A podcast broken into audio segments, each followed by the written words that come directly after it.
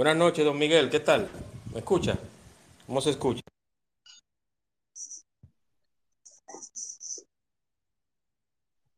Excelente. Qué bueno. Súper bien, gracias a Dios. Mucho calor aquí en la zona de Punta Cana, Bávaro, Verón, toda esta zona. Todo está quemando aquí, Dios mío. Bueno, Bastante calor, bastante calor. No, no, no. Si esto es un, si esto es un, trailer o un, avance de lo que viene en verano, nos fuñimos.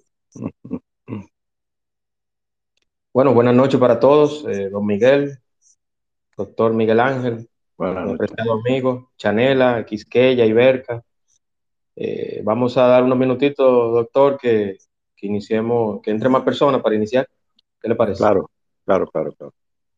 Doctor, yo tengo algo que no, no sé si parecerá, bueno, no sé si, si, estarán de acuerdo todos, pero yo quiero hacer, como él, es el primer espacio después de lo que pasó con Orlando, yo quisiera hacer un minuto de silencio. No sé si, usted está de acuerdo. Totalmente de acuerdo. Sí, yo creo que a mí por lo menos esa muerte me ha impactado mucho porque conozco su familia y hace un tiempo lo conocí a él no tuve contacto directo con, con, él reciente, pero sí lo vi. Yo creo que, que es justo. Sí, eso ha, ha, descolocado a todo el mundo. Sí, sí, sí, así es, doctor. Muy lamentable. Nada, vamos a dar unos minutitos que entre más personas y luego iniciamos, ¿de acuerdo? Claro, claro que sí.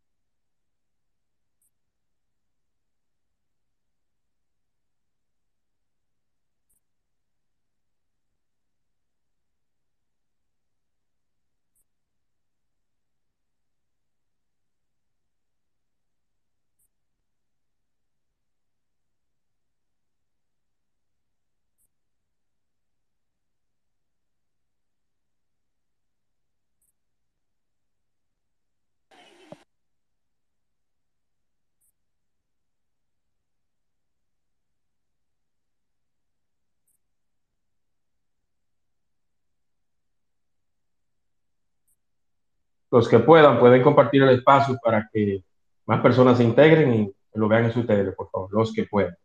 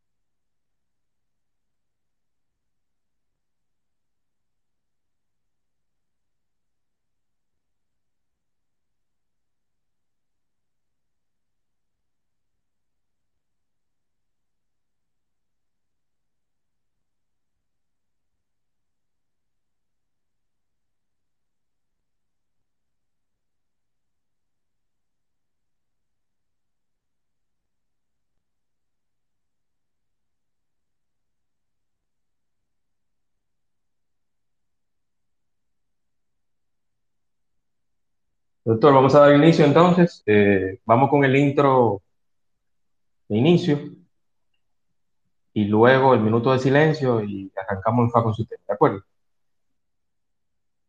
Perfecto. Perfecto.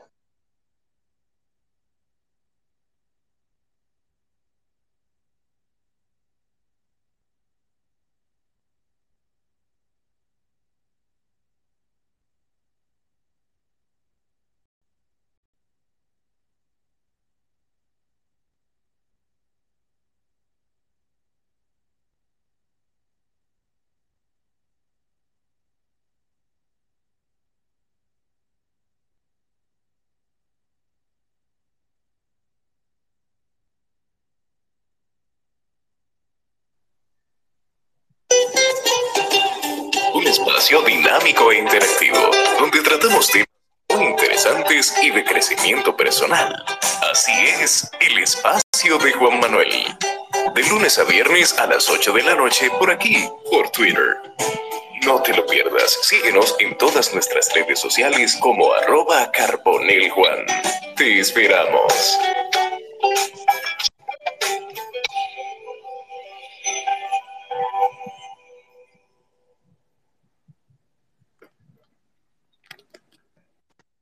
Bueno, buenas noches, bienvenidos a este espacio nuevamente de Juan Manuel.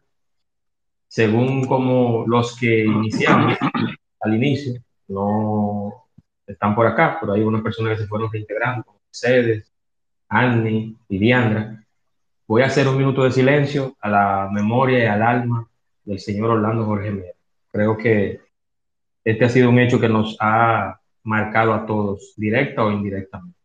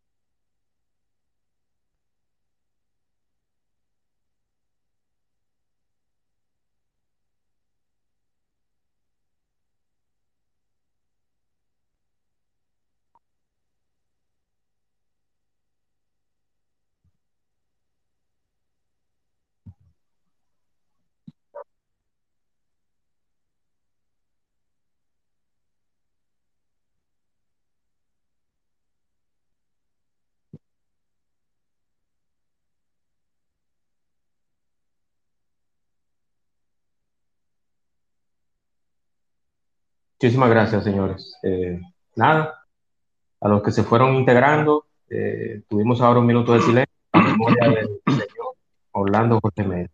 Vamos a dar inicio entonces a este tema de esta noche, que es el virus o la viruela del mono, eh, con el amigo y especialista y doctor, el señor Miguel Ángel, Miguel Ángel Grullón.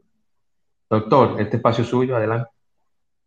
Bueno, Gracias, Juan Manuel, gracias a todos que están en el espacio. Eh, yo creo que vamos a, a tener una pequeña revisión de lo que tenemos hasta la fecha sobre esta entidad y, y ya luego pues eh, vamos a interactuar entre todos.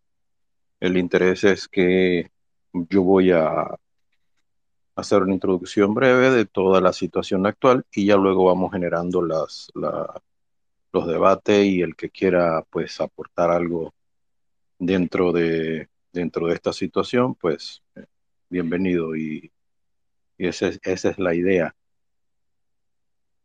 Lo primero es que eh, quiero empezar con una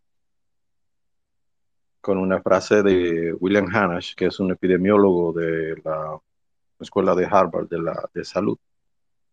Y él decía algo muy interesante. Él, es también codirector del Centro de Dinámico de Enfermedades de Transmisión. Y él decía, los virus no desaparecen si los ignoramos. Y que si le damos la espalda, a los virus pueden saltar y mordernos el trasero.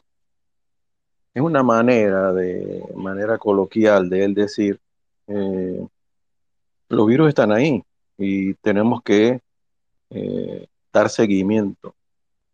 Y una de las fallas que hemos tenido en, los últimos años ha sido el seguimiento de, y la inversión en la ciencia.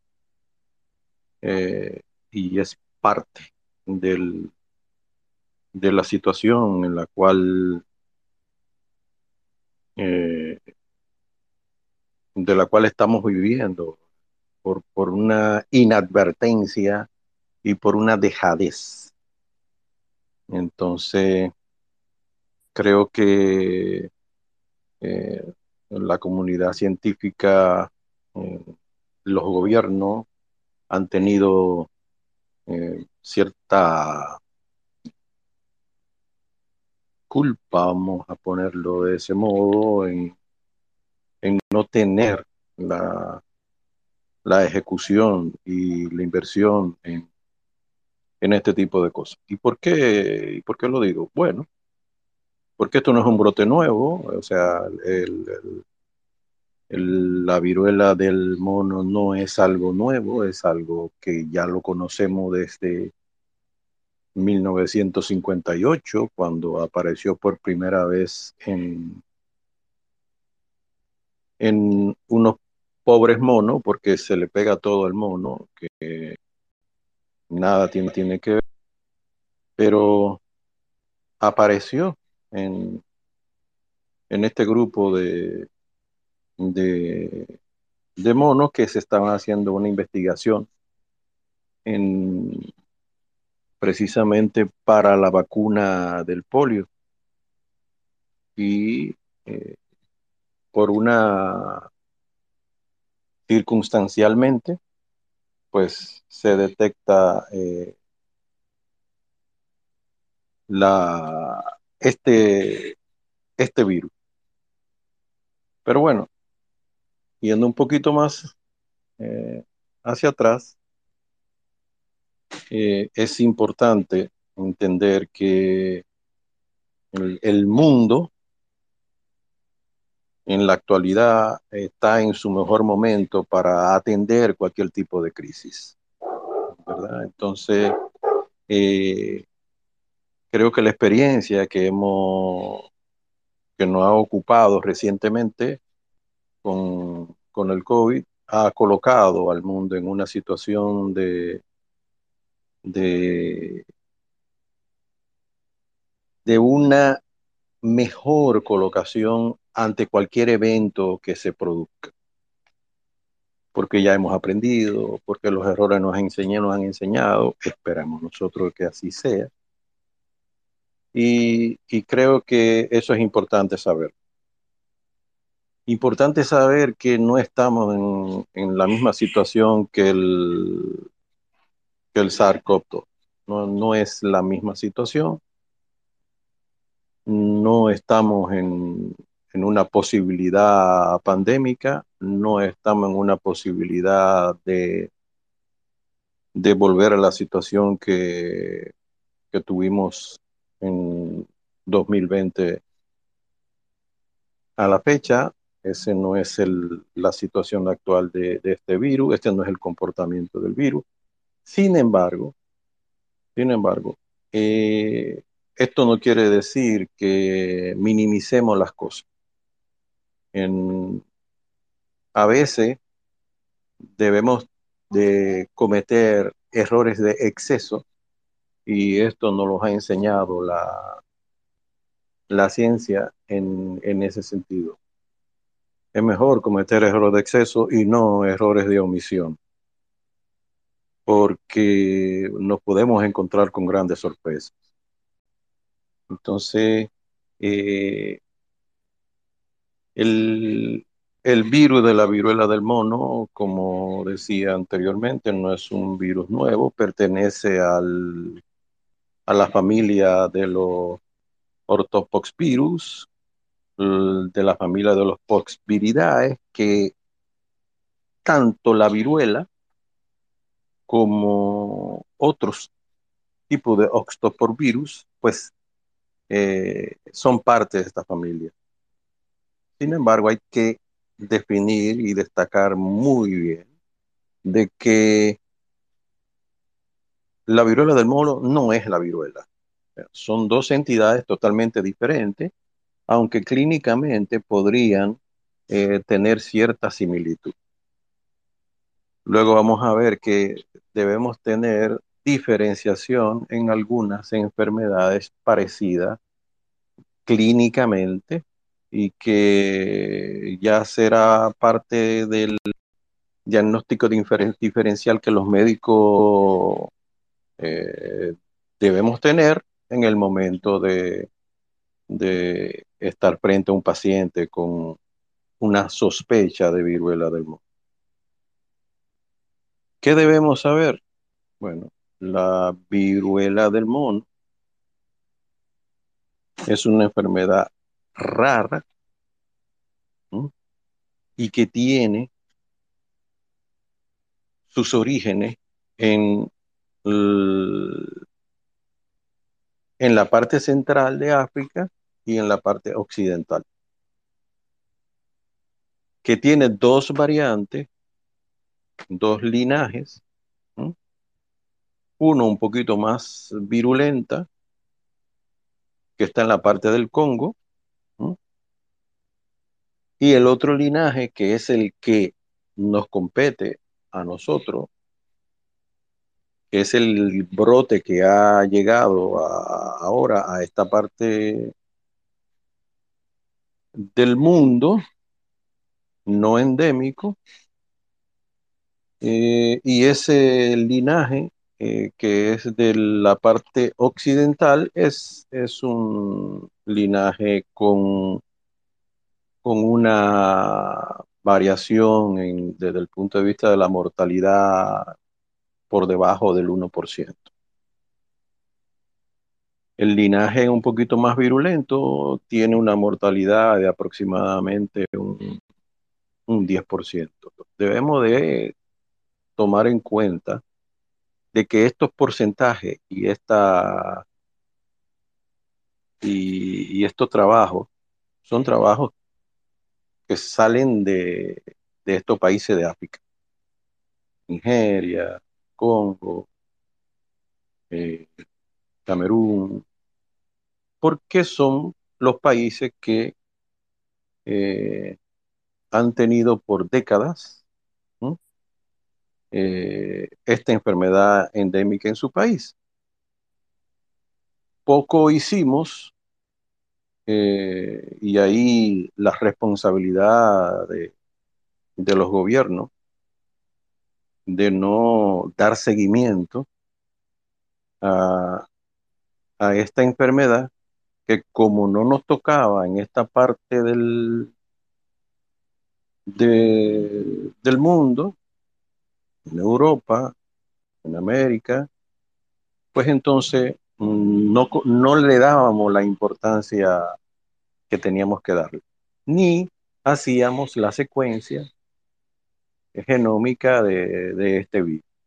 Bueno, como no, no, me afectaba, eh, le dimos de lado.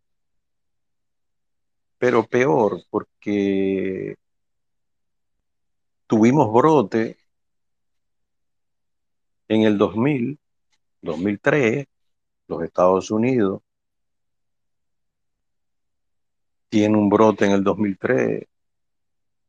En, en esa misma década, Inglaterra también tiene brote.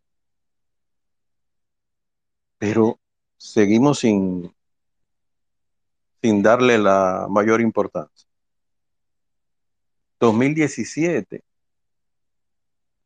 se produce la mayor inadvertencia de los organismos de, salud y de los gobiernos, porque es Nigeria eh, y algunos países de África, pero Nigeria específicamente, eh, tuvo un brote importante, el cual también pasamos por, por alto. Quiere decir que dentro de cómo llegamos aquí, luego de tener todo esto, toda esta situación en países que, que el virus es endémico. Bueno, pues lo que se sospecha dentro de las cosas que se sospecha, aparte de la de la invasión que el ser humano ha estado eh, eh, llevando hacia territorio, urbanizando territorio, teniendo contacto con, con animales salvajes, eh, esto pues obviamente ha, ido evolucionando. Pero además el microbioma de nosotros, que normalmente eh, tenemos, cada uno de nosotros tenemos un, tenemos un microbioma, eh, caminamos y tenemos virus alrededor nuestro, bacterias alrededor nuestro. Y, y ese, ese microbioma también se fue rompiendo. Otra de las hipótesis es que el virus con estas con estos brotes y estos saltos que ha estado dando, eh, se habla de que se ha ido metiendo poco a poco sin darnos cuenta. Como es una entidad que no tiene hasta la fecha eh, mortalidad, pasa desapercibido.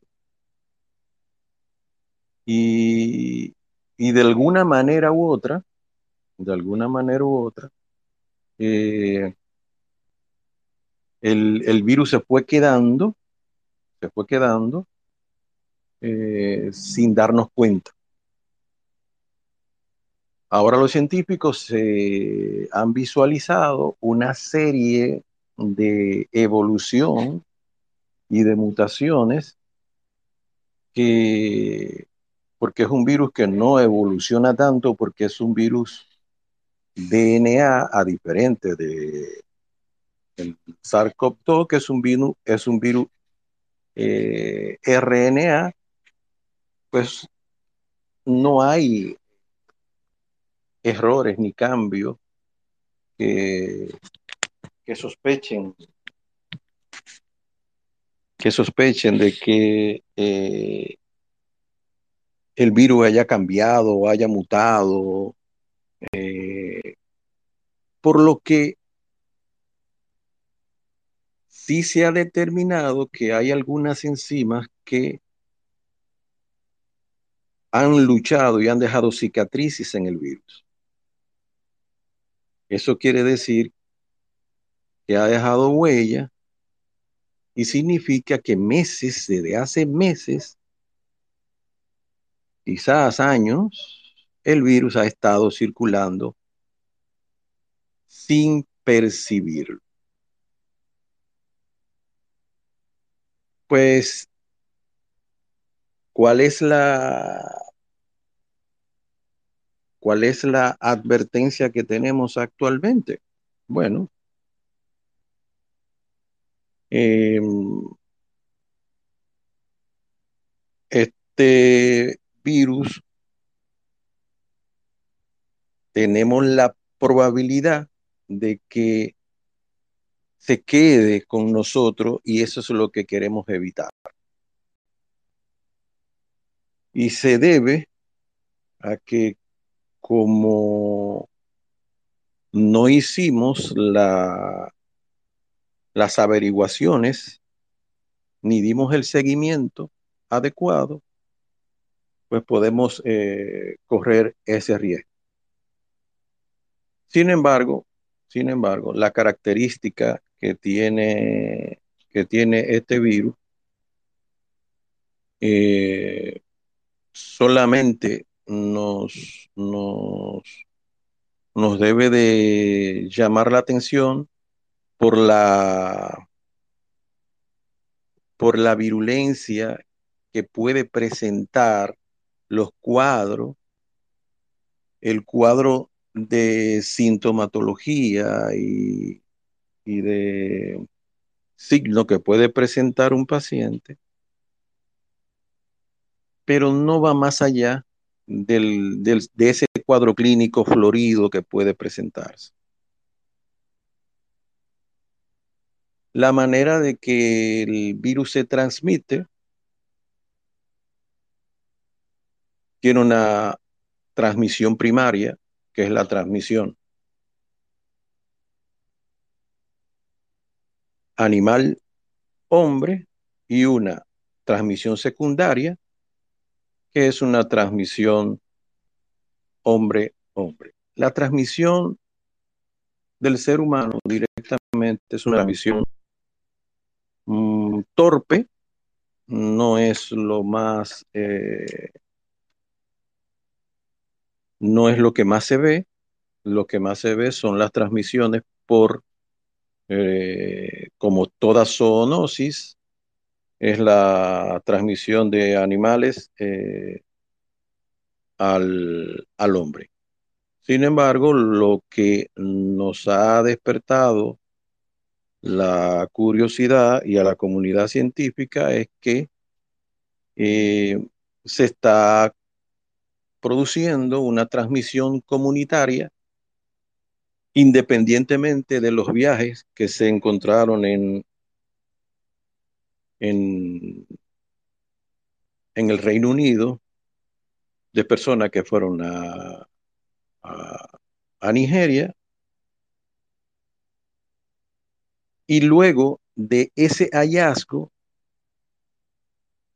el seguimiento más de cerca por los brotes que fueron apareciendo en otros países, España, Portugal, pues fue llamando la atención de que ya el tema no era solamente eh, por el viaje, lo que llama la atención de lo que anteriormente dije, de que probablemente el virus ya lo teníamos en, en nuestros países y que eh, estaba pasando de manera inadvertida.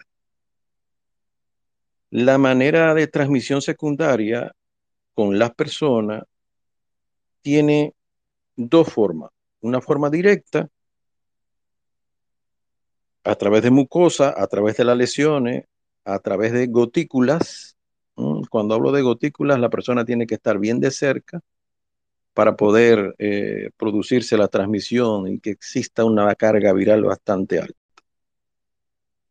Una manera indirecta por las superficies, por ropas contaminadas.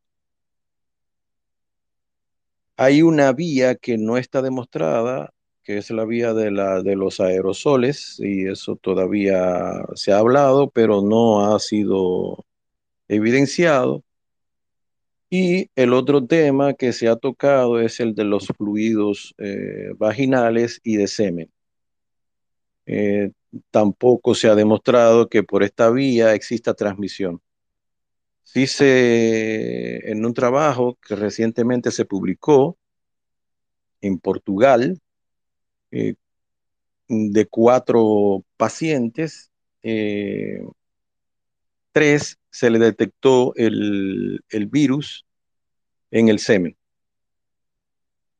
Eh, pero no se ha, se siguen haciendo los estudios porque no se ha podido demostrar todavía eh, la probabilidad de que, de que se pueda producir una transmisión eh, por por estas vías de los fluidos vaginales y, del semen. Por lo tanto, no se puede decir que es una ITS, no es una infección de transmisión sexual. Eh, todavía se está... Paréntesis, doctor. Perdón. ¿Perdón? No, un paréntesis para hacerle una pregunta. Entonces, porque en, inicio, cuando se empezó a, a promocionar, como yo les digo, se, salió por todos los medios de, prensa y noticias y todo, que el virus de la viruela del mono salió de África o se expandió a varios países en una fiesta de música electrónica, en una pareja homosexual, y ahí entonces se propagó. Entonces, ¿eso se, se desvanece o es cierto? Fue así. No, no, lo que pasa es que el, el hecho de que, de que sí es cierto que el, ese, grupo eh, que se detectó después del viaje de, que se hizo a Nigeria, sí se determinó que grupos de personas que tenían este tipo de actividad, pues eh, eh, tenían este tipo de relación cercana. hay bisexuales, hay mm, tipo de de relación, eh, lo que llamamos H, HSH, que es Human Sex Human, que nada tiene que ver con eh, específicamente con transmisión, sino que el contacto directo, el, cualquier tipo de relación sexual, iba a, tener un contacto directo con pacientes que tuvieran infectado. Por lo tanto, no quiere decir esto que la transmisión sea eh, por la vía eh, de los fluidos eh, de semen y este tipo de cosas. Si usted tiene una relación sexual, obviamente que usted va a tener una relación estrecha, va a haber roce y por supuesto que va a haber contacto y va a haber, ah, y si hay lesiones, y hay heridas que no son, que uno no la ve. Hay heridas que, que no son visibles. ¿eh? De eso debemos estar claros. Entonces, esa estigmatización de querer eh, eh, llevarlo a que son los grupos homosexuales o grupos, ese tipo de, de, grupos que, que son transmisores de la enfermedad, esto no es así. cualquier tipo de relación eh, sexual, ya sea de hombre hombre, hombre mujer, eh, eh, puede producir una transmisión siempre y cuando una de la pareja tenga la, la viruela del mono. El, entonces debe de quedar claro para evitar, y esto se aclaró para evitar la, la estigmatización como ocurrió inicialmente con los casos de HIV. Entonces, eh, esto se, se, ha descartado. Y aún, y aún, aún exista una transmisión eh, por esa vía, eh, esto no es exclusivo de un grupo de personas, ya sea porque sea bisexual, sea homosexual, o sea, eso no tiene, no tiene absolutamente nada nada que ver. Eh, eso debe de quedar claro. Entonces, eh, sí, sí, sí, sí se deja, se pone énfasis en este grupo de personas porque, porque inicialmente se detectó, pero no quiere decir que sean los únicos grupos. Y lo que pasa es que el, el 53% de los casos, y me voy a la estadística de Inglaterra, el 53% de los casos que, que vemos, que hemos visto en, Inglaterra, eh, es, está más eh, dirigido a ese grupo de, personas. No quiere decir que no haya ah, mujeres, hay mujeres eh, y, otro tipo de, de grupos heterogéneos que, que, que han sido diagnosticados con con la viruela del mono. Entonces, es importante esto. ¿Qué, ¿Qué es lo que ha pasado? Bueno, que como ha cambiado tanto la sintomatología presentada del virus, eh, no es tan clásica como la conocemos. Quiere decir que yo tengo un paciente que va a tener un periodo de incubación prolongado, aproximadamente entre dos a, cuatro semanas. Yo puedo tener un paciente eh, hasta 21 días, dos semanas, tres semanas. Eh, incubando el, el, virus. Luego de este tiempo, yo voy a tener un tiempo de, de infección en los próximos cinco días. Ahí yo voy a tener fiebre, yo voy a tener dolor de cabeza y yo voy a tener eh, una serie de lesiones que originalmente, como la conocemos, eh, como pápulas, eh, máculas, eh, de manera vesicular, luego pustulosa eh, hasta llegar a las costras. Y la manera de que, mm, que nosotros la conocemos como van saliendo es de manera centrífuga. Sin embargo, lo que hemos visto es que no siempre será así. Eh, vamos a ver lesiones eh, que pueden aparecer solamente en la región perianal, en, la región genital, eh, por el tipo de, relación que, que hemos visto inicialmente. El médico debe de estar alerta para no confundir este tipo de lesiones con otro tipo de enfermedades que son de transmisión sexual, como son eh, la sífilis, eh, etcétera, eh, que dan ese tipo de lesiones en esa área. Entonces, para evitar confusión.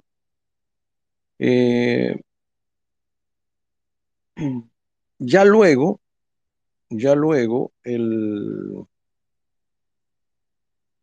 lo que hemos evidenciado en, en el transcurrir de, este brote que hemos visto, pues me preguntaban que si había posibilidad de que este virus podría generar variantes.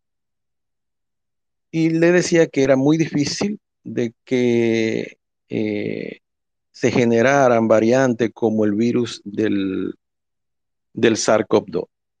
Y esto se debe a que estos virus son muy estables.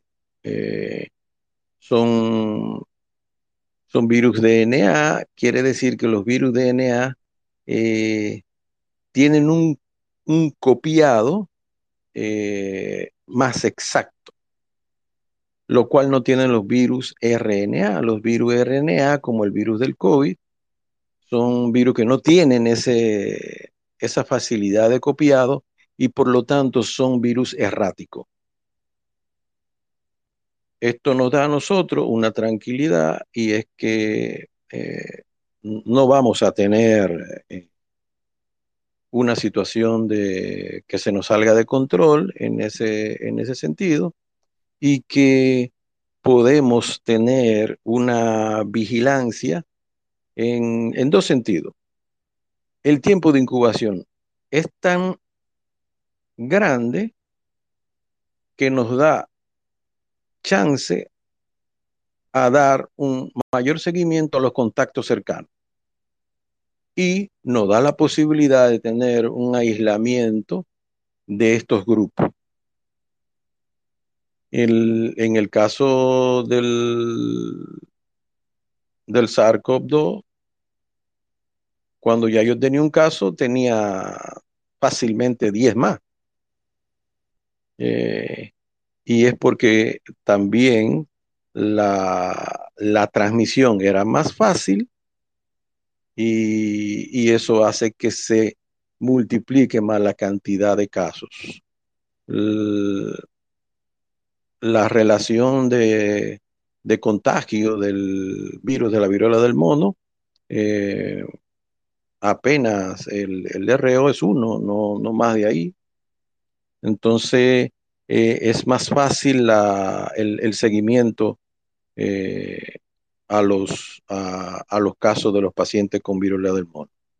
El tratamiento de, para, para el virus de la viruela del mono, mm, no hay un tratamiento específico, aunque existen medicamentos eh, que han sido eh, aprobados recientemente, luego de los brotes que se se generaron en los Estados Unidos. hay unos antivirales que se utilizan y, estos antivirales eh, no están disponibles en todos, en, en todos los países. Eh, son antivirales que, que han estado ahí para situaciones eh, de crisis, igual que las vacunas, que es el tratamiento, vamos a decir, ideal. Existen dos vacunas recientemente aprobadas. también están siendo utilizadas en caso de situaciones de crisis. Las, la forma en que esto se maneja son mm, de manera de, anillos, es circular. Eh, en caso de que exista un caso sospechoso, eh, se vacunan a los que a los puntos cercanos. No, hacen, no se hacemos vacunación masiva, eh, por lo tanto, no vamos a tener aquella situación que tuvimos con, con, el COVID, eh, es algo un poquito más controlado. Eh, la vacuna está siendo producida a demanda con algunos países y la manera de detectar este, este virus es a través igual del, eh, son pruebas eh, moleculares, PCR, específicamente para los, los virus y eso tiene un protocolo. Uno de los, de los desafíos que tenemos en, en la actualidad eh, es, el, es el tema del acceso tanto a prueba, a tratamiento y a vacunas. Mm, no, no estamos preparados eh, en, estos, en la mayoría de los países para, para el acceso a, a estas cosas. La OMS y la OPS están haciendo las diligencias correspondientes para actualizar a los, eh, a los países y ver de qué manera pues se hacen los protocolos y se, y se tiene el acceso eh, a este tipo de, de, tanto de tratamiento como vacuna y también los kits diagnósticos para hacer la, las pruebas. No veo a Juan Manuel. Ah, sí, ya lo vi. Entonces. Estoy por acá, estoy por acá. Ok, entonces eh, creo que es un desafío eh, bastante grande que, que, tenemos para la, tanto para la detección como para el tratamiento, como para la obtención de, de vacunas debemos tener en cuenta que no son bastante casos y difícilmente, difícilmente eh, la viruela del mono pueda salirse eh, de control. por, por el, porque no es un virus que se transmite tan fácil, eh, no es tan tan de difícil eh, eh, manejo, entonces la mayoría de los casos de, de los pacientes que padecen esta variante que tenemos en, en, esta parte del mundo, pues pasa sin, sin mayores problemas, salvo la molestia de eh, tener las, la, el tiempo, las pústulas, eh, que son bastante dolorosas. Eh, no, no hemos tenido un caso de mortalidad actualmente en, en, por el momento de ese linaje y Actualmente hay unos 1.100 casos aproximadamente confirmados, siendo Inglaterra, eh, España Portugal, Canadá que tiene unos 80 casos, Estados Unidos de manera sorprendente tiene unos 30 casos, se habla de que Estados Unidos está subdiagnosticado y debemos entender que el, si para Estados Unidos es un problema tener acceso a las pruebas, está centralizado todo, eh, todo debe ser dirigido a los centros de, a los CDC, todo debe ser eh, notificado. en el día de hoy Inglaterra acaba de, exigir de que toda sospecha de, paciente con viruela del mono debe de ser notificada eh, de manera obligatoria. Y, creo que es necesario porque eh, podríamos tener una, una situación de inadvertencia del virus y, esto eh, podría prolongar un poco más y es lo que no se quiere. Eh, entonces, dicho esto, eh, yo creo que pasamos a la, a la interacción de ustedes, las preguntas, los cuestionamientos. Excelente. levantando la mano, los que quieren alguna pregunta o algún comentario pueden hacerla ahora.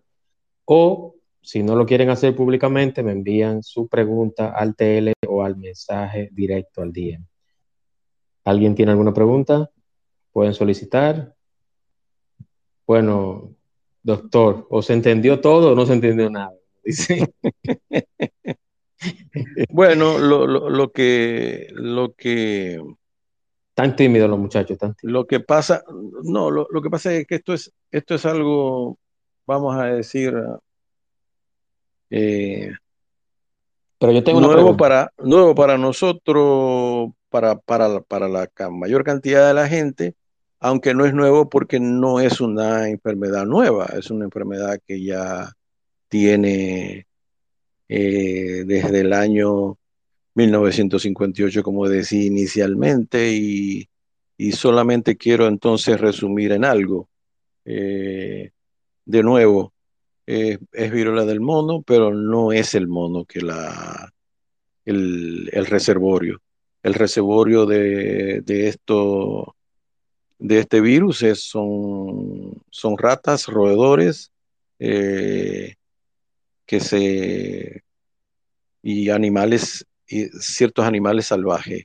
Hemos, hemos roto cierto equilibrio, eh, parte del brote que se que se encontró en los Estados Unidos es porque eh, se llevaron a Estados Unidos algunos eh, animales salvajes y, de ahí surgieron algunos brotes. Ahí veo a Dilcia levantando la mano. Sí, adelante, Dilcia. Buenas noches.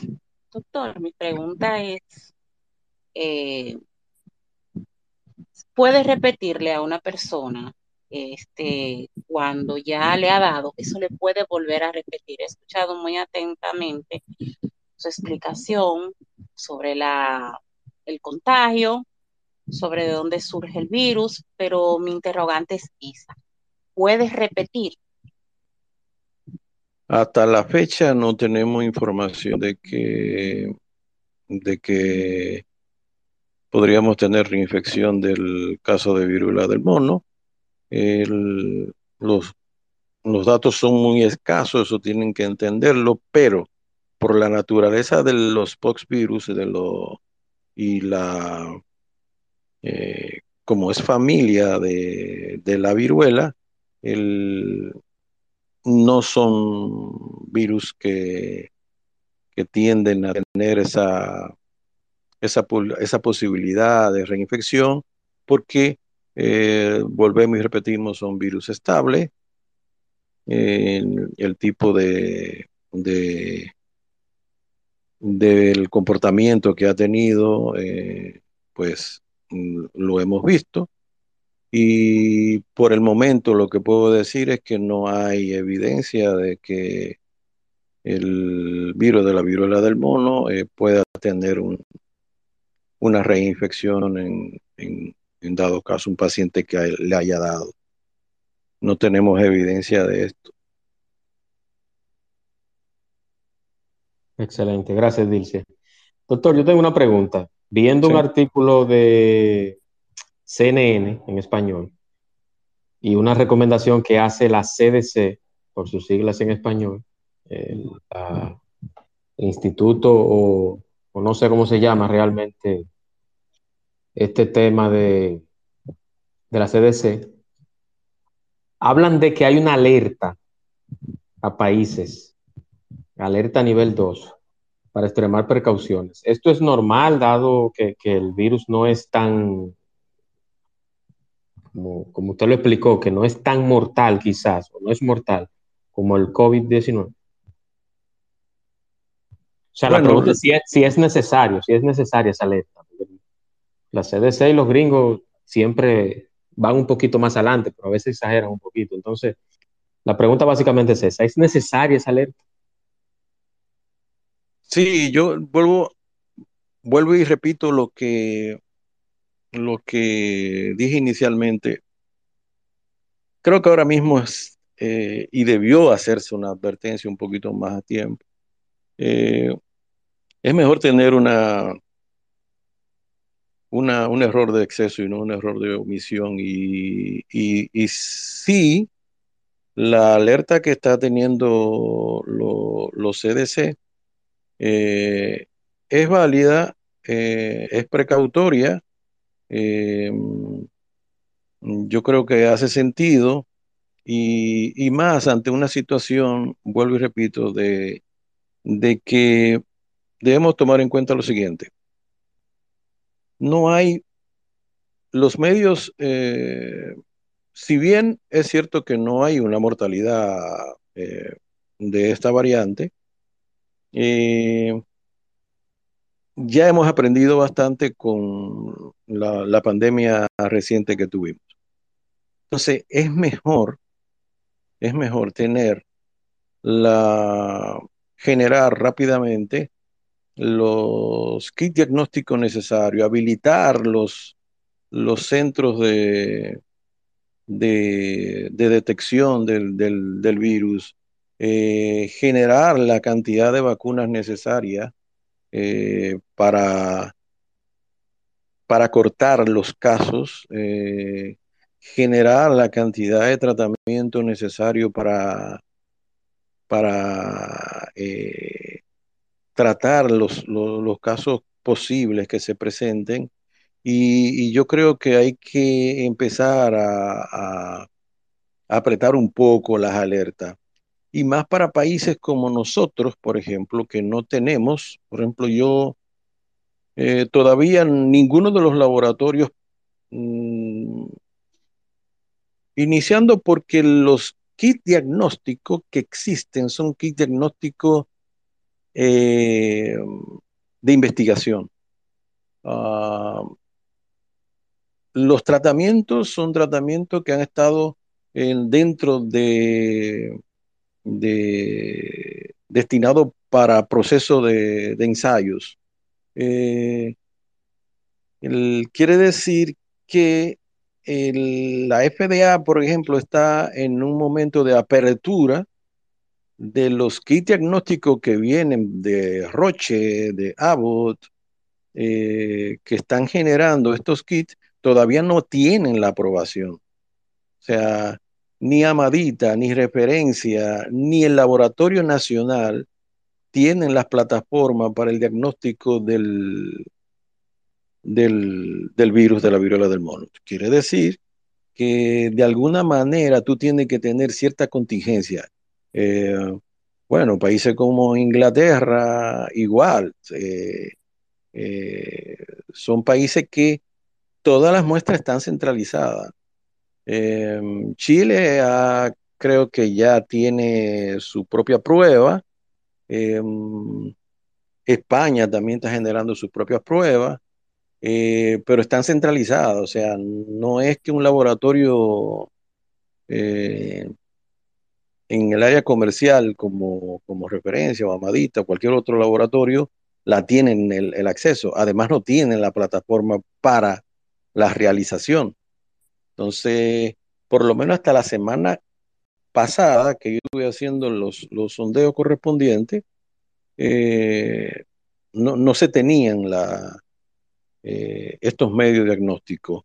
Entonces, mmm, me parece que sí, que vale la pena el, hacer cierta advertencia, aunque eh, la mortalidad en, este linaje que tenemos en la actualidad sea precario, casi cero.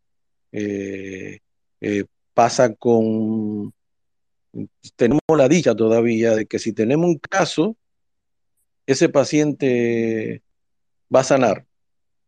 Mm, va a sanar, eh, se le podrá dar medicamentos de sostén, se utilizan en, en, dado caso inmunoglobulina y en, que sí están disponibles. Y, y, otros antivirales, pero eh, yo creo que vale la pena, eh, sí, apretar un poco. Excelente, gracias. Dilce tiene la mano levantada aún, no sé si quiere agregar algo más o hacer alguna otra pregunta. No, sí, ya él me respondió sobre los medicamentos y tenía la curiosidad este, de que, si mal no entendí, hay una vacuna. Lo que me parece un poquito, eh, no sé, extraño es que si hay una vacuna, como no hay un medicamento específico para poder tratar este virus? O sea, tengo como esa confusión. No, hay, fíjense, hay, eh, hay una vacuna que se generó. Eh, recuérdense que las vacunas que existen no son vacunas específicas para la viruela del mono. Ni, ni los tratamientos que existen son tratamientos para la viruela del mono. Son tratamientos y vacunas que se generaron para la viruela. ¿Ok? Ah, eh, la viruela y la, y la viruela del mono son dos entidades diferentes, eso tenemos que tenerlo clarito, aunque pertenecen a la misma familia de virus, ¿ok? Son, son de la familia de or, ortopoxvirus o de los poxvirus. Eh, y lo que se ha visto por los estudios que hemos eh, visto en, en, África, en países en que, esta, en que esta enfermedad es endémica, es que la vacuna funciona, ¿ok? Porque se ha utilizado allá. Eh, y que esa vacuna tiene una efectividad aproximadamente del 85%. ¿Ya? Es que es, excelente. Entonces, eh, y el estudio que recientemente fue publicado, inclusive, el que nos llegó, es un estudio publicado en Lancet, es un estudio de siete pacientes, y en la que de los de los tres eh, antivirales, eh, solo uno, eh, bueno, tuvieron eficacia dos, pero uno de ellos tuvo que ser retirado por hepatotoxicidad. Quiere decir que hay uno de esos antivirales que tienen más seguridad y eficacia pero la mayoría de la data de estos antivirales es, es in vitro y es en animales. ¿Ok? Entonces, eh, eh, para la viruela del mono, ¿ok? Entonces, eh, las agencias se han adelantado y han dado la aprobación para la viruela del mono, pero no se han hecho estudios eh, para, este tipo de, para este tipo de virus de viruela del mono. Quiere decir que las vacunas que existen son vacunas que estaban, inclusive hay cientos de miles de dosis que algunos países tienen refrigeradas, que eh, de la de primera generación, la que es la ACMAM 2000, algo así exactamente, eh, que, eh, que no, no es la más ideal, porque es, esta es la del virus vivo, eh, de la vacuna de la eh, del virus, de la, de la viruela, viruela vaccine, eh, y la otra que es la vacuna, la Genius, que es de una empresa danesa, Bravarian. Eh, esta vacuna es un virus vivo atenuado, eh, diferente y que no tiene ningún tipo de replicación a nivel de las células humanas. Quiere decir que esta es la vacuna ideal, pero debemos tomar en cuenta de que eh, como esto no era un brote, y volvemos a lo que, a lo que yo decía inicialmente, como no me dañaba a mí, yo no le daba importancia. Ahora que está de este lado, ahora estamos corriendo con algunas cosas que debimos prever hace tiempo. Eh, eh, dicho esto, creo que inclusive, bueno, España llegaron a unas 200 dosis de vacuna. Pero ya con 200 dosis de vacuna, miren la importancia, ya con 200 dosis de vacuna España puede controlar fácilmente eh, los brotes que puedan, que puedan aparecer. Porque como no se vacuna a todo el mundo, sino a los contactos cercanos de los pacientes que hayan dado eh, positivo a la viruela del mono, eh, se el, el, tipo de vacunación, lo que se llama vacuna, vacunación en anillo, para controlar los casos, pues eh, no hay ningún tipo de, de situación de, de urgencia, vamos a decir. Sin embargo, ya para, ya esta empresa tiene compromiso para el 2023, o sea, las vacunas que está produciendo la va a tener disponible para el 2023. Para los países que están generando la demanda de esta vacuna. Eh, yo lo que creo es que debemos de, de tener, eh, ante que todas estas cosas, los, los, los controles, los controles, los controles epidemiológicos son importantes. Entonces, entonces sí, sí, sí existen, pero no es tan sencillo el acceso. Y es uno de los desafíos planteados por la Organización Mundial de la Salud eh, y mayormente para países como nosotros.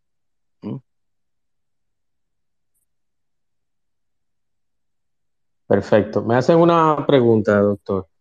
Si la viruela del mono, ¿cuál es el, protocolo para aislamiento en caso de que una persona lo tenga? ¿Si es parecido al COVID o, es un proceso diferente? Bueno, es un poquito más estricto. ¿En, en qué sentido? Aunque el, el contacto, eh, no puede existir contacto con esa persona eh, debe haber un aislamiento eh, total de ese, de ese paciente, habitación, sábanas, eh, ropa, utensilio, totalmente aislado debe de, de, de estar este, este paciente. Cuando está en, su, cuando está en una, en una eh, entidad no hospitalaria. Entonces, fíjense que con el COVID, por ejemplo, mmm, no había problema, aunque inicialmente tuvimos algunas situaciones con la superficie y una serie de cosas, eh, con Con la viruela del mono sí debemos tener precaución con superficies contaminadas, le hace sábana, ropa, contacto, eh, porque este paciente hasta que no sanen las costras, hasta que yo no vea que esa costra caiga y yo vea esa piel cicatrizada, entonces yo no puedo hablar de que ese paciente no es infectivo. Algo muy importante, el paciente es infectivo cuando empieza a, a tener la sintomatología, eh, cosa que no es lo que vimos con el COVID. Con el COVID ya un paciente, los pacientes asintomáticos empiezan a tener eh, ya contagio. En, este caso, el paciente con viruela del mono, definitivamente el aislamiento eh, debe de, ser estricto y los utensilios que se utilice debe ser eh, totalmente eh, individualizado. igual, que el, igual que el COVID debemos de usar las máscaras y una serie de, de materiales en caso de, manipulación eh, con, con, estos pacientes. Eh, si yo, por ejemplo, quiero hacer una... tengo la posibilidad de, de obtener una muestra del paciente, eh, yo debo de de estar, eh, si yo estoy autorizado, vamos a suponer que yo soy una persona autorizada para eh, hacer la recolección de la muestra eh, y tengo el kit para eso. Yo debo tener toda la indumentaria de, de protección, guante, mascarilla, lentes. Eh, recuérdense que estamos manejando otro tipo de material. Estamos manejando eh, una recolección a nivel de pústula, que es lo ideal de, ese material que yo voy a, a obtener. Ah, no es que no se puedan hacer eh, los, los los estudios nasofaringios, los, hisopos nasofaringios, pero no es lo más recomendable. Lo más recomendable para tener una secuenciación eh, correcta es, es a través de la lesión. Hacen raspado y el tipo de, de, material a utilizar es totalmente, eh, tiene sus pasos y sus indicaciones el tipo de hisopo que se utiliza, el tipo de recolección de muestra, qué tipo de, de, muestra yo estoy realizando. Em, pero sí, el, el aislamiento un poquito más estricto. El tema de la aereolización, eso no es un problema. O sea, yo puedo tener una, una habitación ventilada o no, porque ese no es el caso con, con la viruela del mono. Recordemos que tiene que existir una, un contacto estrecho con el paciente. ¿Ok? O sea, yo, puedo tener el paciente con la viruela del mono eh, al lado mío posiblemente y no, no me voy a infectar. Eh, muy probablemente. Ahora, si toqué alguna lesión, si él dejó caer eh, costra, material contaminado, pus, posiblemente ahí sí yo voy a contagiarme si toqué algo. Entonces, hay que tener bastante precaución, mucha precaución en ese sentido. El problema es que está el problema es que puede pasar, y ese es el riesgo, puede pasar tan desapercibido porque las lesiones no se están dando tan claras como, como, como lo describen los libros. Eh, que, puede pasar como una, la podemos confundir con otras muy parecidas. Ejemplo, le pongo un ejemplo. Todos conocemos el, el herpes zóster, que es lo que nos conocemos como culebrilla, que inicialmente, antes de darnos herpes zóster o culebrilla, eh, nos dio, no tuvo que dar varicela. ¿Ok? Entonces, la varicela es un herpes zóster, es de ese virus, no tiene nada que ver con un poxvirus, no tiene nada que ver con viruela, no tiene nada que ver con viruela del mono. Sin embargo, la sutileza en el cuadro, lo que presenta, las erupciones, son tan parecidas que, que, puede eh, confundirnos. Lo que pasa es que a veces en la viruela del mono puede ser un caso muy florido y hay un cuadro, hay un signo muy importante y que son los ganglios inflamados. Ese linfedema que puede existir generalizado a nivel de cuello, ingle, axila, es, el, es la diferenciación entre, entre muchas de las enfermedades que, que, que podamos, eh, eh, que podamos ver.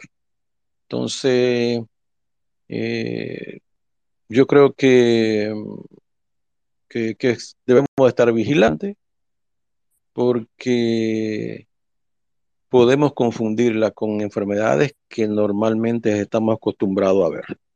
Doctor, entonces está descartado que al que le dé viruela del mono en RD lo bañen con orina, con lemisol, con, sí, con un síndrome. No, suena, eh, suena que no. Doctor, suena, jocoso, doctor, pero usted sabe lo característico y lo pintoresco que es el dominicano.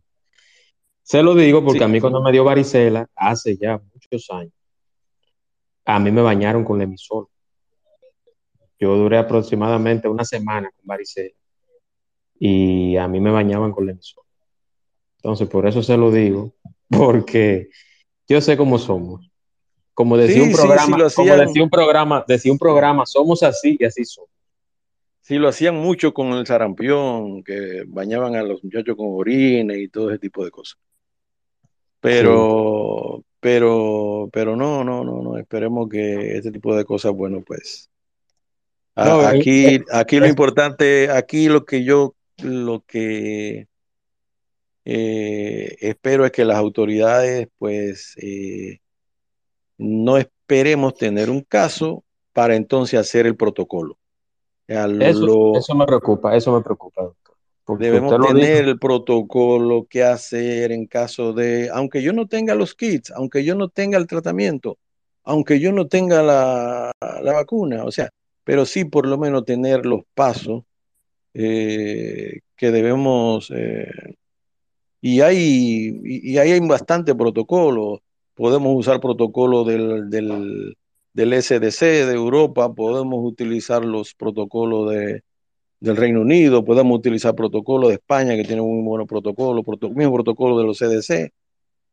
Eh, y la OMS, yo creo que ellos están trabajando eh, porque saben de la necesidad que, que, están teniendo estos países para poder enfrentar en dado caso de que, de que tengamos la viruela, la viruela del mono. Que concluyo de mi parte diciendo de nuevo que mm, no es una no es el mono el reservorio, es el eh, son unos roedores y rata y que el virus se identificó por primera vez en el año 1958 y se identificó en el Instituto Serológico Estatal de Dinamarca, de Copenhague, eh, específicamente en una población de simios, eh, y de ahí el nombre de, de la enfermedad. Fueron unos simios que se llevaron a Europa desde distintas partes de África y se, y se utilizaron para el desarrollo de la vacuna del polio. Fíjense que ya concomitantemente estábamos haciendo vacunación contra la viruela en ese momento. Eh, o sea, ya la viruela existía, ya, ya muchos países estaban en proceso de, de, de, vacunación, perdón, porque eh, siglo XVI, siglo, siglo XV ya la viruela existía. Eh, ya vamos a tener aproximadamente unos 220 años, 200, si no me equivoco, de la de la eh, primera vacuna de, de la viruela. De hecho, ya tenemos unos cuarenta y tantos años de la erradicación, de cuando se declaró la erradicación de la viruela. Entonces, eh, es en ese tiempo eh, que, se, que se detecta este virus en ese grupo de simios.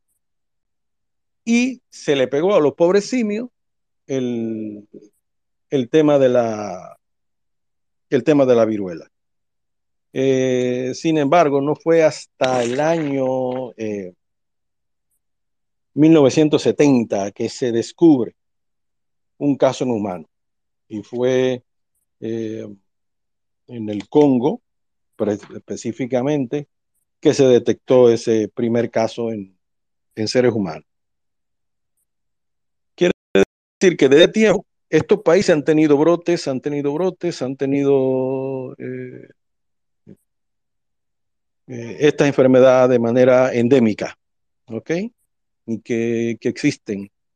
Eh, de hecho, actualmente, desde enero hasta junio, estos países de África han detectado aproximadamente unos 1.400 casos sospechosos. Se han confirmado unos 40 y tantos. Entonces, eh, ellos han vivido con eso mm, por más de, más de 40 años, más de 50 años. Entonces, otra cosa que me preguntaron, me preguntaban era si los que eh, se habían vacunado contra la viruela eh, estaban protegido contra la viruela del mono. Sí, sí, lo que aquellos que, que tienen eh, menos de 40, menos de 50 años, va a depender de, los países eh, cuando dejaron de vacunar eh, contra la viruela. Pero por lo general, aquellos que tienen más de 50 años, 55, 60 años, Posiblemente fueron vacunados contra la viruela, posiblemente fueron vacunados. Hay que tomar en cuenta lo siguiente, apenas el 30% de la población mundial está vacunado contra la viruela. ¿Mm? La población actual. Eh, o sea, ya hay una gran cantidad de, de la población eh, eh, que, ya no está vacunada. Entonces, sí, eh, puede estar protegido, puede, puede tener eh, muy probablemente inmunidad a, la viruela del mono. ¿Cómo yo sé si estoy vacunado o no contra la viruela? Mm, mire, por prueba no se puede hacer porque no, esos kits ya no existen. O sea, kits para yo saber si tengo anticuerpos generados, no, es, posible. La única manera de, de saberlo es teniendo la tarjeta, lo cual eh, es, difícil el tener la tarjeta de vacunación. Quizás sí, alguien la puede tener. Y lo otro es el famoso eh, chelito que le salía uno en el hombro pero que también la vacuna contra la tuberculosis también la produce. Entonces es difícil saberlo. Es, difícil, solo que exista la posibilidad de demostrarlo con una tarjeta de vacunación. Y, y bueno, yo creo que, que tenemos eh, una oportunidad eh, de oro actualmente. El, el, mundo está en una posición mm, ventajosa en relación a cómo estábamos antes de la pandemia.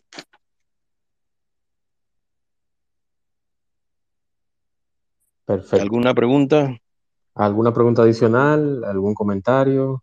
Eh, saludar, aprovechar las interacciones recientes. Dilcia, eh, también me escribió una chica que no está por acá, Liliana, desde Colombia. Ana Iris, eh, un saludo a Juan, a Butterfly, Ángela, Mercedes, Ircania, Esperanza, Ricardo, mi amiga y colega Maldad Crujiente, saludos.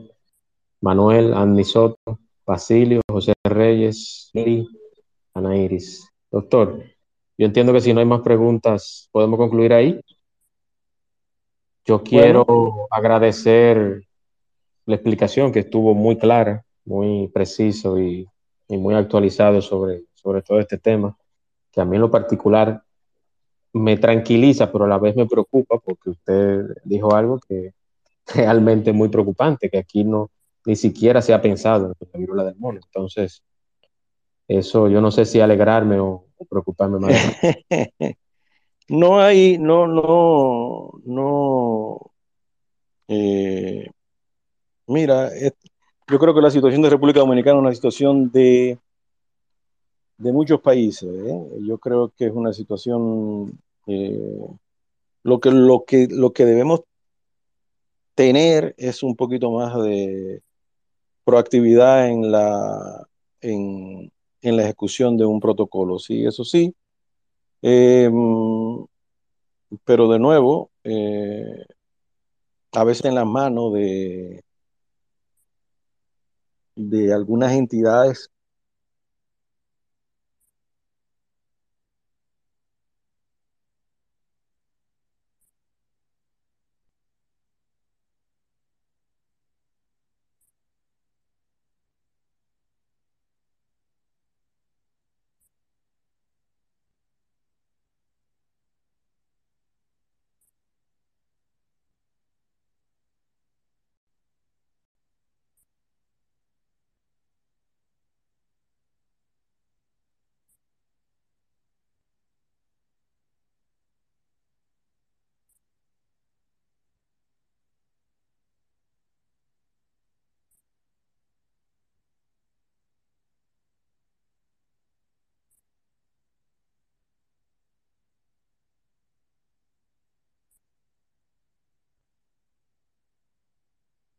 ¿Me escucha? No se está escuchando el doctor. Hola. Adelante, Mercedes.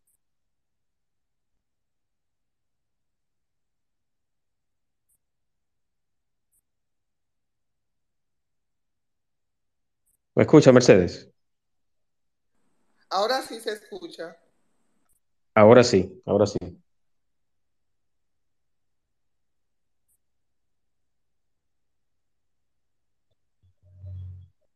Adelante, Juan. Mercedes, ¿iba a hacer algún comentario, alguna pregunta? No, era que no se escuchaba, gracias. Excelente, Ah, doctor, excelente su participación, como siempre. Perfecto. Parece que tiene un problemita el doctor Miguel Ángel. Adelante, Juan. Eh, hola, ¿cómo están? Eh, lástima Bien, que buenas noches. Yo quiero, yo quiero eh, saludar y, y decir que, aunque el espacio es del doctor Miguel Ángel, pero quiero que sigan a Juan Matos. Yo lo catalogué como el señor de los hilos. Más adelante vamos a hablar sobre ese tema de, de unos hilos maravillosos que él hace de ciertos temas y te profeso mi admiración públicamente aquí en este espacio. Adelante, estimado. muchas gracias, estimado, me distingue. Mira, lástima que, bueno, entré tarde y no sé si hablaron de este tema. El doctor habló sobre si existen actualmente protocolos eh, a la entrada eh, por los aeropuertos o, o, las diferentes entradas a través de cruceros. Si hay algún protocolo que se esté eh, llevando de manera rigurosa en el país. Recuerdo que cuando estábamos, bueno, en, digamos, al inicio de la pandemia, cuando estaba encendido. Aquí estoy. Ah, hola.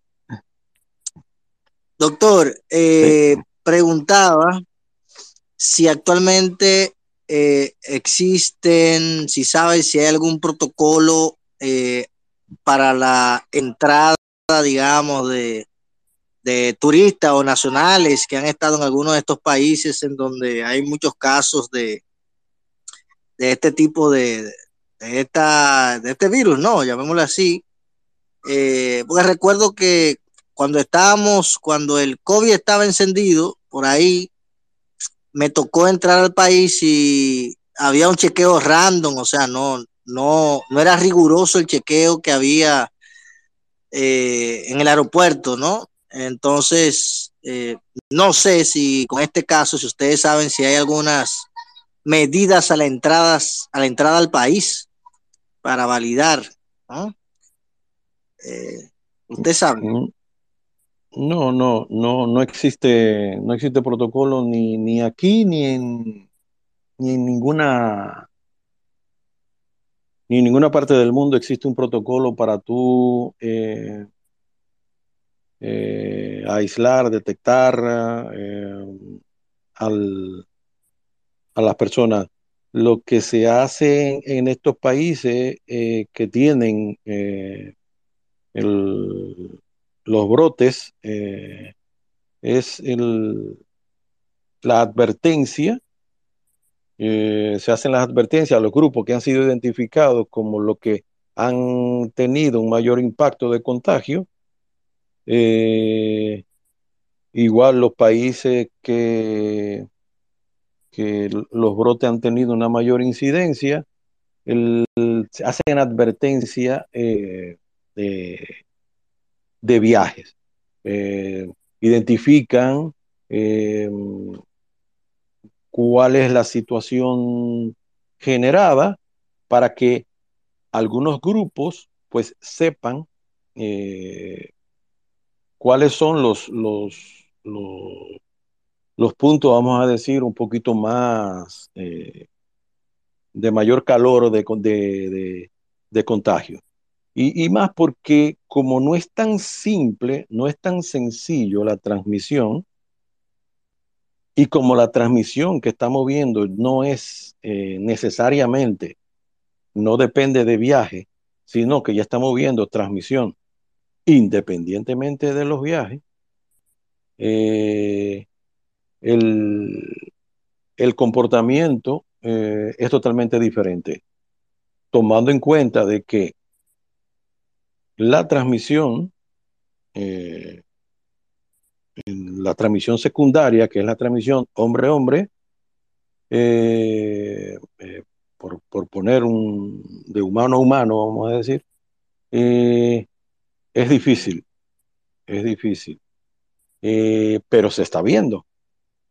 El mayor, la mayor probabilidad de contagio es con animales eh, salvajes, roedores, que son los reservorios de, esta, de este virus. Sin embargo, ya eh, se está empezando a tener cierta alerta de que eh, mmm, si yo tengo el virus del mono, el, tratemos de evitar el acercamiento de mascotas, mascota doméstica ya. O quiere decir que si yo tengo un gato, tengo un perro, eh, evitemos el, entrar en contacto con, con estos animales. ¿Para qué? Para evitar de crear un reservorio en animales que por lo general se supone que no deberían tener eh, el, como reservorio este o, no tenerlo como huésped del virus. Entonces, eh, cada vez más se está teniendo un poquito más de cautela, eh, se están haciendo las, las investigaciones, eh, pero, pero sí, yo creo que el, no, no vamos a tener, no creo, no creo que vamos a tener ese nivel de, de, de precaución por la, por la naturaleza del virus, por la naturaleza de la transmisión, porque no vamos a tener ese, ese, ese brote pandémico, vamos a decir, tan florido como, como lo hemos tenido con, con otros virus o con el más reciente que es el COVID. O sea, no es lo mismo, no es lo mismo, no vamos a tener esa, no, no vamos a crear un pánico, tampoco vamos a minimizar los casos, porque eh, eh, es importante que sepamos que ese brote está, existe, pero ¿para qué? Para saber qué hacer. Entonces ahí es que entra mi preocupación, más que por la, la, la probabilidad de contagio, de transmisión, es ¿qué vamos a hacer? O sea, ok, lo tengo. ¿Y ahora qué hago? ¿Qué hago? Porque eh, yo estoy viendo los reflejos de países que tienen ya eh, los medios y están limitados. Imagínense, están limitados. Estados Unidos está limitado porque no tiene no tiene pruebas. Las pruebas están centralizadas. Todo tiene que ser enviado a, los CDC obligatoriamente. Hay que, hay, que, hay que tener un protocolo riguroso. Y repito, eh, en, yo más el, y es un tema del, de la, es un tema que la OMS eh, está, está en proceso de cómo lograr eh, acceso a la gente, acceso, perdón, a, a, los gobiernos eh, en, en, los kits diagnósticos, en los tratamientos y en la posibilidad de vacuna. Eh, y por lo menos yo aspiro a que mi gobierno diga, mira, yo no tengo vacuna, yo no tengo tratamiento, pero vamos a hacer esto. Que puede ser, eh, no con el tema de los viajes, pero sí decirme, mira, eh, si detectamos un caso, tiene que informarlo a tal sitio, de este es el protocolo que vamos a seguir, vamos a hacer esto y esto y esto, vamos a enviar las muestras afuera, este es el material que tenemos para poderlo enviar afuera, todo este tipo de cosas. Por eso yo no lo sé. Y, las investigaciones que yo hice la semana pasada, hasta la semana pasada, las investigaciones que eh, ningún laboratorio comercial ni el laboratorio nacional tiene la plataforma. Estaban en el proceso. Estaban en proceso quiere decir que no lo tienen. No hay. No existe la... Y eso, y eso me, me preocupa. Que tengamos que enviar las muestras afuera, que tengamos que hacerla, pues no hay problema, pero por lo menos debe de, debemos de tener eh, las cosas identificadas y claras. Que esa era mi preocupación y lo que yo le, le comuniqué hace un ratito. Que quizás no se ha hecho el protocolo, no se ha hablado tanto de la viruela del mono por el tema del turismo, de que no haya pánico y todo lo demás, pero estoy de acuerdo totalmente con usted. Debe de haber algo, aunque sea escrito en una hoja de cuaderno. Bueno, pero, es que eh, es, lo que yo decía, es cuando un Estado me dice eh, lo que yo, desde el punto de vista sanitario, estamos haciendo esto, estamos haciendo aquello, estamos previniendo, estamos... Yo me siento más seguro, porque... Claro, claro.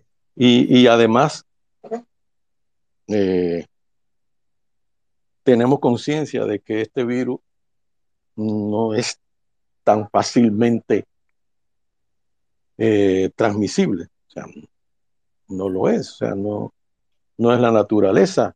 Sin embargo, eh, científicamente se sabe que hemos tenido meses de inadvertencia del virus, lo que yo decía. No le dimos la importancia que teníamos que darle eh, y dejamos pasar meses, años, eh, con brotes cercanos, con brotes en, estos países, como lo tuvo Estados Unidos en el 2003, como lo tuvo Inglaterra, como lo tuvo recientemente eh, los países de, África con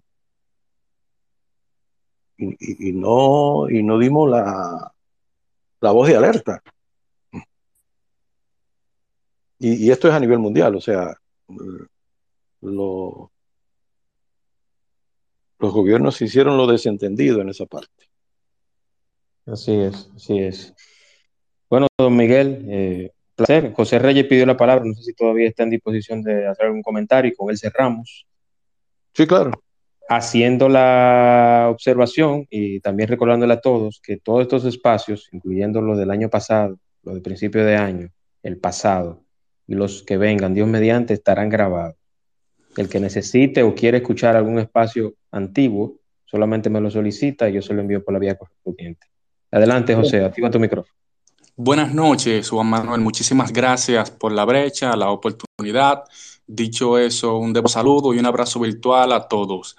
Eh, bueno, el señor Miguel decía al principio de que hemos evolucionado en aspectos de la medicina dominicana yo quisiera saber en qué después de la pandemia, porque obviamente en, el apogeo, en el clima de la COVID-19, el sistema sanitario colapsó. Y otra pregunta e interrogante, aunque ya él abundó mucho sobre el tema y también la abordó, ¿podría colapsar ante un brote de, de casos de viruela del mono el sistema sanitario de República Dominicana, porque, como ya dijimos, el sistema dominicano de salud se vio en un, colapso, en un terrible eh, deterioro por los numerosos casos de la COVID y ahora con esto nuevo que el sistema de salud apenas se recupera, por decirlo así, que llegue una oleada de este nuevo nueva enfermedad que ya se ha sentido en otros países y que se ven eh, en la necesidad de, incursionar en la medicina. Es cuanto. Muchas gracias. Eh, bien. No, con relación, con relación al avance, a la, a la posición en la que en la que estamos actualmente, y esto es a nivel mundial, no solamente República Dominicana. Eh, yo decía que estamos en una posición privilegiada. ¿En qué aspecto? En, en, en el aspecto del conocimiento y el manejo de situaciones de crisis no es eh, evidentemente que eh, no es que la medicina de la República Dominicana haya evolucionado eh, como para un salto a nivel de la ciencia en, no, para nada, no, es eso, sino que eh, si bien tuvimos colapsado y desbordado, no fuimos nosotros los únicos, sino todos los países a nivel mundial tuvieron desbordado. Eh,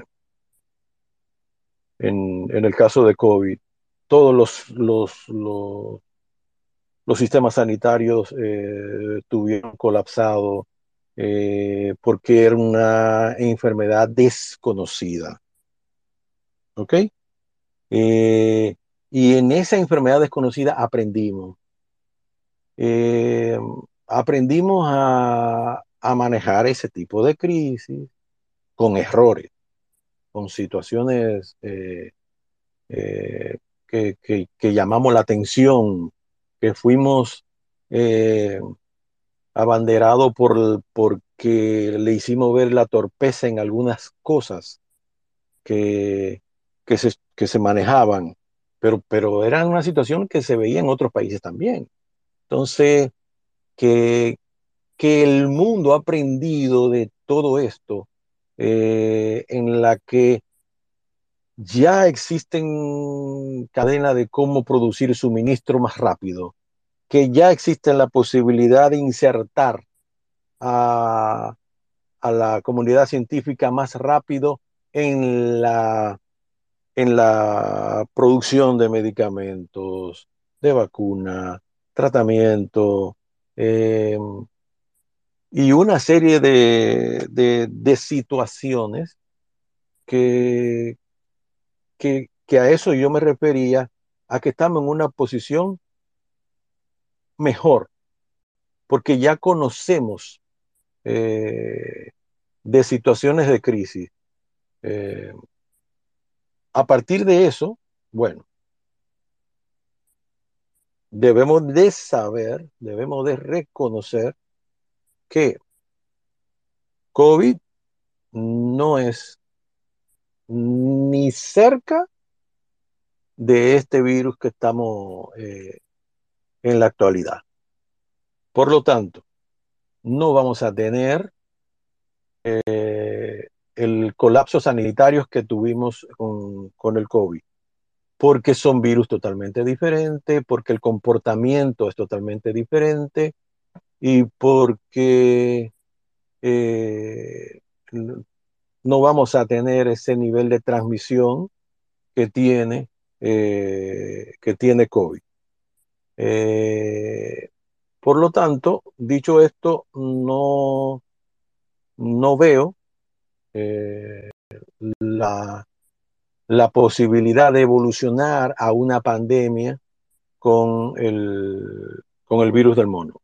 No, no lo veo, mm, no lo veo yo no solamente, no lo ve la comunidad científica, no lo ve nadie a nivel mundial, y, y es que eh, y es que estamos hablando de cosas diferentes. ¿ok? Entonces, eh, eso, eso debemos de, de dejarlo bien, bien establecido.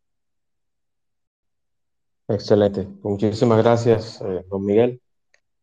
Dicho esto, y ya para, para concluir, agradecer nuevamente una vez más haber participado y haber elegido este, este espacio para hablar un poquito sobre este virus que, aunque se ha escuchado mucho y se ha leído mucho, hay mucho desconocimiento sobre el tema. Entonces yo creo que es muy oportuna su, su participación y, y, espero que esta no sea la última, que más adelante vengan más espacios con diferentes temas. Sí, yo nada, te agradezco eh, Juan Manuel, excelente, gracias a todos ustedes que han estado ahí. Esto es algo muy, eh, eh, como decía, esto es muy nuevo en, el acercamiento de la gente, aunque es un virus viejo, conocido, esa es otra cosa que se me olvidó responderle a, a, José. Esto, es, esto es un virus conocido, eh, lo conocemos de, desde hace muchos años, eh, por lo tanto, no estamos ante una entidad desconocida y no vamos a ciega como estábamos anteriormente con el SARS-CoV-2. Así que, que no creo que, creo que, perdón. Que no pan del cúnico, como dijo el Chapulín. Que no, sí, que no pan del cúnico. Yo creo que es un tema de estar alerta, eh, sin, sin dormirnos, pero no, no creamos, no, no vamos a crear un pánico innecesario con esto, ¿ok? Así es. Bueno, gracias reiterada, doctor Miguel. Un abrazo. eh, mi estima sigue perenne y, y ha- hay que resaltar, yo voy a dar las redes del, del doctor, pero hay que resaltar que la única persona de ciencia que diariamente postea informaciones sobre la COVID, sobre las vacunas, sobre algún análisis o alguna investigación científica del COVID o del virus del mono es ese señor que está ahí.